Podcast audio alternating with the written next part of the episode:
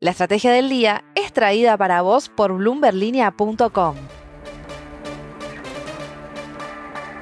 Muy buenos días, soy Francisco Aldaya, editor de bloomberglinea.com en Argentina y hoy te voy a contar las tres noticias más importantes para que arranques tu día. Además, como todos los miércoles, un expreso financiero hoy con el analista político Sergio Berenstein. No te olvides de darle clic al botón para seguir a este podcast y de activar las notificaciones. Lo que tenés que saber. 1. Después de semanas de pelearse a cielo abierto, las primeras líneas del PRO se reunieron ayer para calmar las aguas, pero hubo una sorpresa más allá del humo blanco que salió de la pipa de la paz. A la salida del encuentro, el diputado y ex ministro de Seguridad de Vidal, Cristian Ritondo, dijo que Macri hoy no es precandidato y que los únicos tres del espacio son Patricia Bullrich, María Eugenia Vidal y Horacio Rodríguez Larreta. De todas formas, yo no me animaría todavía a descartar totalmente la posibilidad de que Macri termine jugando, del mismo modo que no lo descarto en el caso de Cristina Kirchner. Tendrán hasta mayo del año que viene para terminar de definirlo. 2. Pampa Energía, la energética del empresario Marcelo Mindlin, anunció que alcanzó nuevos máximos históricos en la producción de gas durante el tercer trimestre, registrando casi 11 millones de metros cúbicos por día. La mejora se produjo a pesar de una merma mensual en la producción total de gas a nivel país en septiembre, aunque año contra año hubo un crecimiento de 7% en el total de gas producido en Argentina. Si hay algo que sigue caminando en el país, claramente es vaca muerta. 3. La consultora KPMG publicó ayer una encuesta en la que 50 CEOs argentinos dieron a conocer sus pareceres respecto al devenir de la economía local en 2023. Te podría sorprender que solamente 28% ve una recesión el año que viene, a pesar de que más del 80% sí ve una contracción económica a nivel global el año que viene. A quienes sí sorprendió esta percepción en el empresariado local es a los economistas Sebastián Menescaldi y Lorenzo Sigaut Gravina, quienes coincidieron en ver una economía local muy complicada en 2023 por la falta de dólares principalmente a raíz de la tremenda sequía que está bloqueando la siembra de la soja. ¿Y qué implica eso? Bueno, por ejemplo, menores posibilidades para que la industria importe insumos clave para la producción. En fin, dos visiones muy distintas para lo que será el primer año verdaderamente post-pandémico. Antes de pasar al expreso financiero, veamos rápidamente cómo van a abrir los mercados este miércoles. El S&P Merval subió 0,1% ayer, fue una jornada más roja que verde para las acciones argentinas en Wall Street, con bajas de hasta 2,9% para Central Puerto y subas de hasta 4 4,2% para Pampa. El dólar blue quedó en 291 pesos, el MEP en 293 y el contado con liqui en torno a los 306 pesos. Expreso financiero. Y ahora sí, una breve entrevista con el analista político Sergio Berenstein. Sergio, muchas gracias por estar en el podcast. Bienvenido. Hola Francisco. La primera pregunta que te quería hacer es por la victoria de Lula en Brasil, si consideras que se puede decir que fortaleció a Alberto Fernández.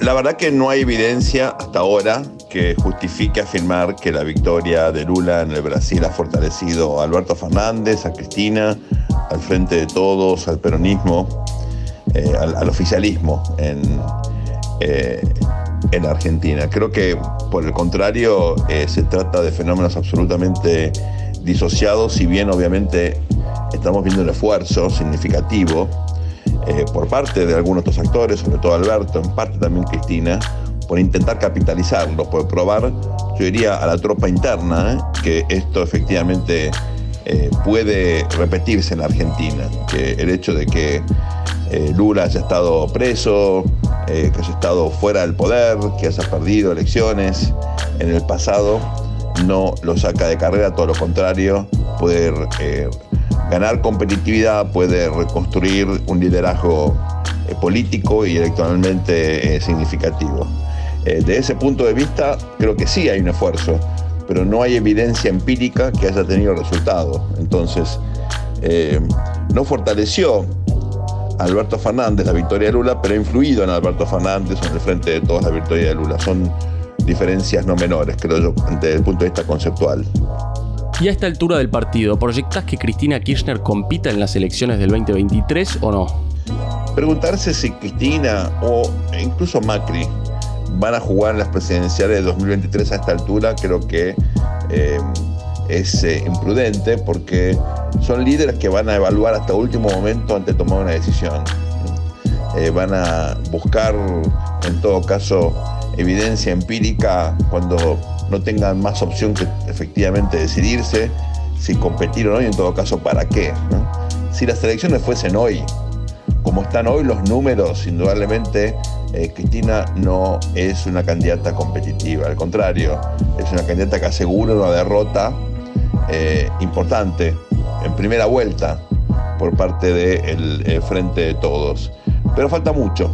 Falta mucho. Ella tiene formalmente tiempo hasta eh, mayo para tomar una decisión. y probablemente el factor determinante en ese sentido va a ser la economía la inflación, el tipo de cambio, los salarios reales. Eh, creo que hay que esperar entonces eh, hasta el año que viene para saber si esto eh, se va a concretar o no. en todo caso, Cristina tiene como plan B ser senadora por la provincia de Buenos Aires o incluso podría hacerlo por Santa Cruz.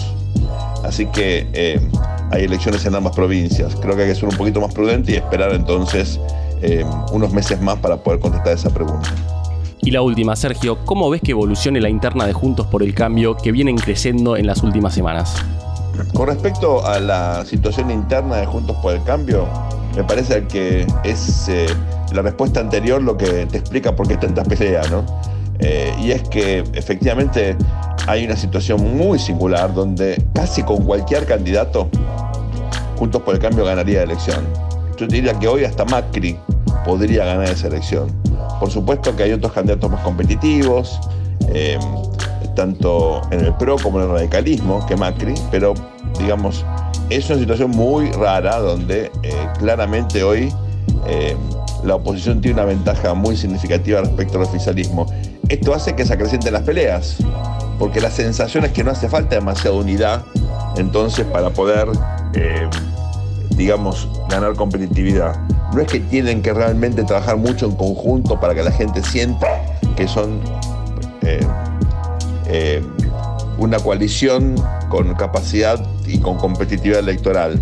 Entonces, eh, yo te diría, en la medida que esto siga así, lo cual no quiere decir que ganen solos, ¿no? Ganan en la medida en que Juntos por el Cambio se mantenga unificado. Síntesis.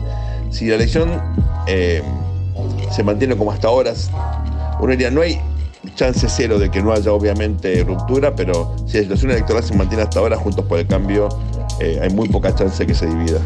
Sergio, muchas gracias de nuevo, seguimos en contacto. Gracias Francisco, seguimos en contacto, hasta pronto. La frase del día. Frase del día. Antes de irnos, escuchemos lo que dijo el CEO de Binance, Changpeng Zhao, después de que se conociera la propuesta de que su empresa adquiera a otro exchange gigante, FTX.